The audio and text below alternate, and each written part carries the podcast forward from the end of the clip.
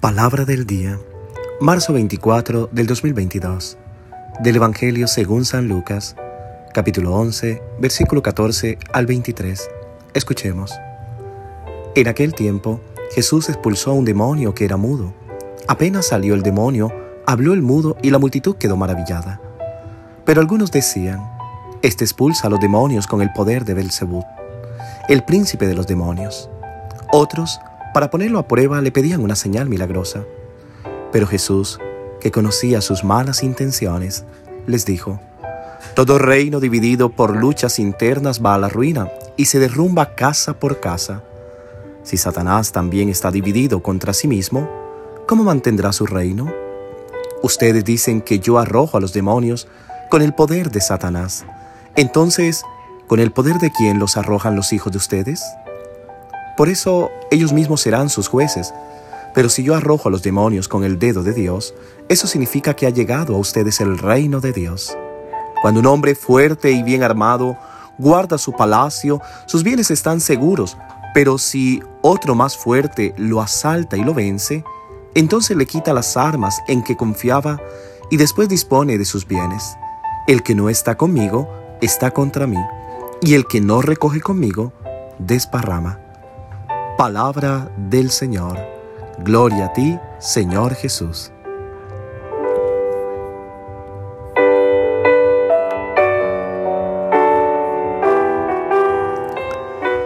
¿Qué tal mis queridos hermanos y hermanas?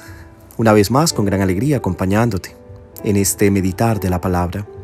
Suplico a Dios que en todas tus necesidades siempre Él vaya contigo, que no te sientas solo, sola que no te sientas como un fracasado, como una persona que está impotente frente a los problemas, sino por el contrario, que encuentres en el Señor la ayuda necesaria para todos tus problemas.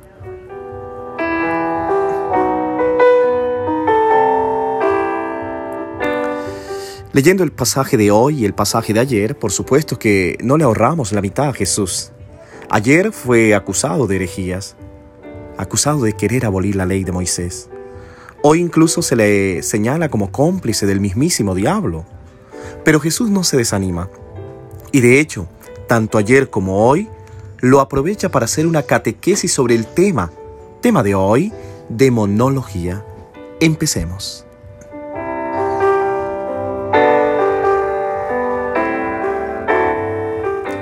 En primer lugar, Jesús habla del reino de Satanás, como un reino unido en sí mismo. En realidad el diablo, como comúnmente lo llamamos, sabemos que es un divisor. Su propio nombre significa esto, diaboló, el que divide. Pero mientras apunta a dividir a los demás, en sí mismo permanece bien unido y estructurado, astuto. Entonces la primera enseñanza que Jesús nos da sobre la demonología es que estamos hablando de un oponente absolutamente fuerte. El líder es precisamente el diablo, Belcebú.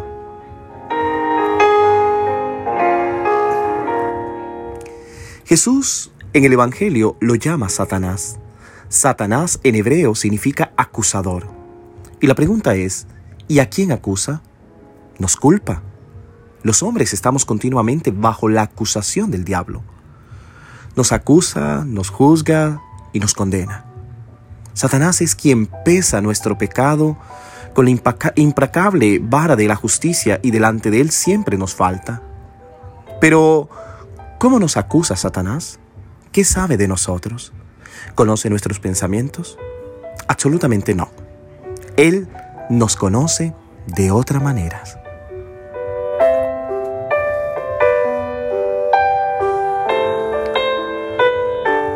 Escuchemos un santo de la iglesia, San Antonio, del desierto, que sabía de demonios y nos puede decir muchas cosas.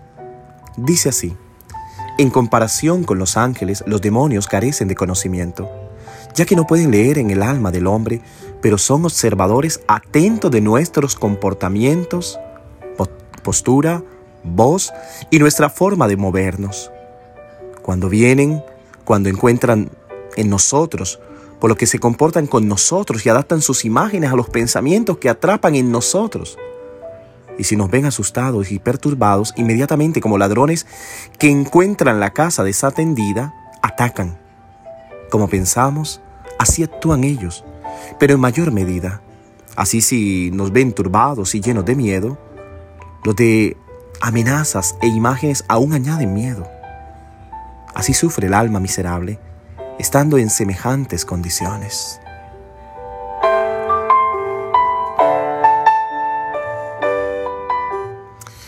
El demonio es puerco, dirían los abuelos de antes. Es muy astuto.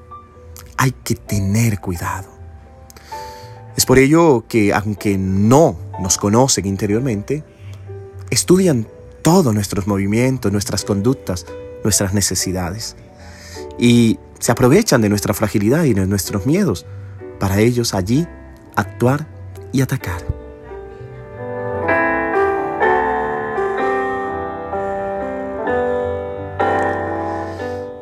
Al escuchar esto, pareciera que pues que estamos a merced del diablo sin poder ofrecer resistencia alguna, diría más de uno. De hecho, dice Jesús, cualquier hombre fuerte que guarde nuestro corazón sucumbirá a su más fuerte, el diablo, que silenciosamente saquea el palacio y reparte su, su botín. Entonces, ¿qué hay que hacer?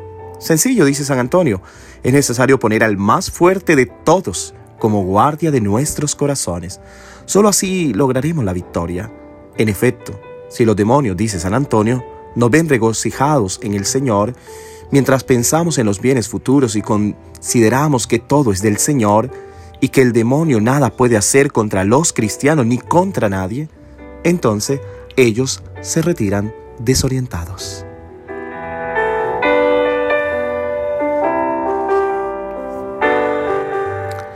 Queridos hermanos y hermanas, la cuaresma es un tiempo de conversión, también es un tiempo de luto.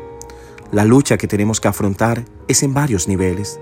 Tenemos que luchar contra nosotros mismos, contra nuestro ego, nuestro orgullo, debemos luchar contra el demonio y las tentaciones que él engendra. Finalmente debemos luchar contra toda realidad que nos aleja de Jesús, de todo obstáculo que nos impide estar con Él. Quien no está conmigo está contra mí. Estas palabras tienen un significado muy profundo y pueden usarse como regla en todo. Estar con Jesús debe ser nuestra primera y única preocupación.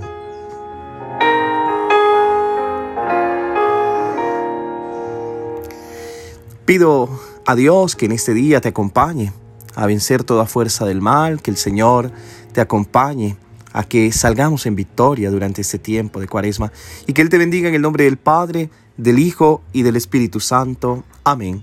Te deseo como siempre un hermoso día.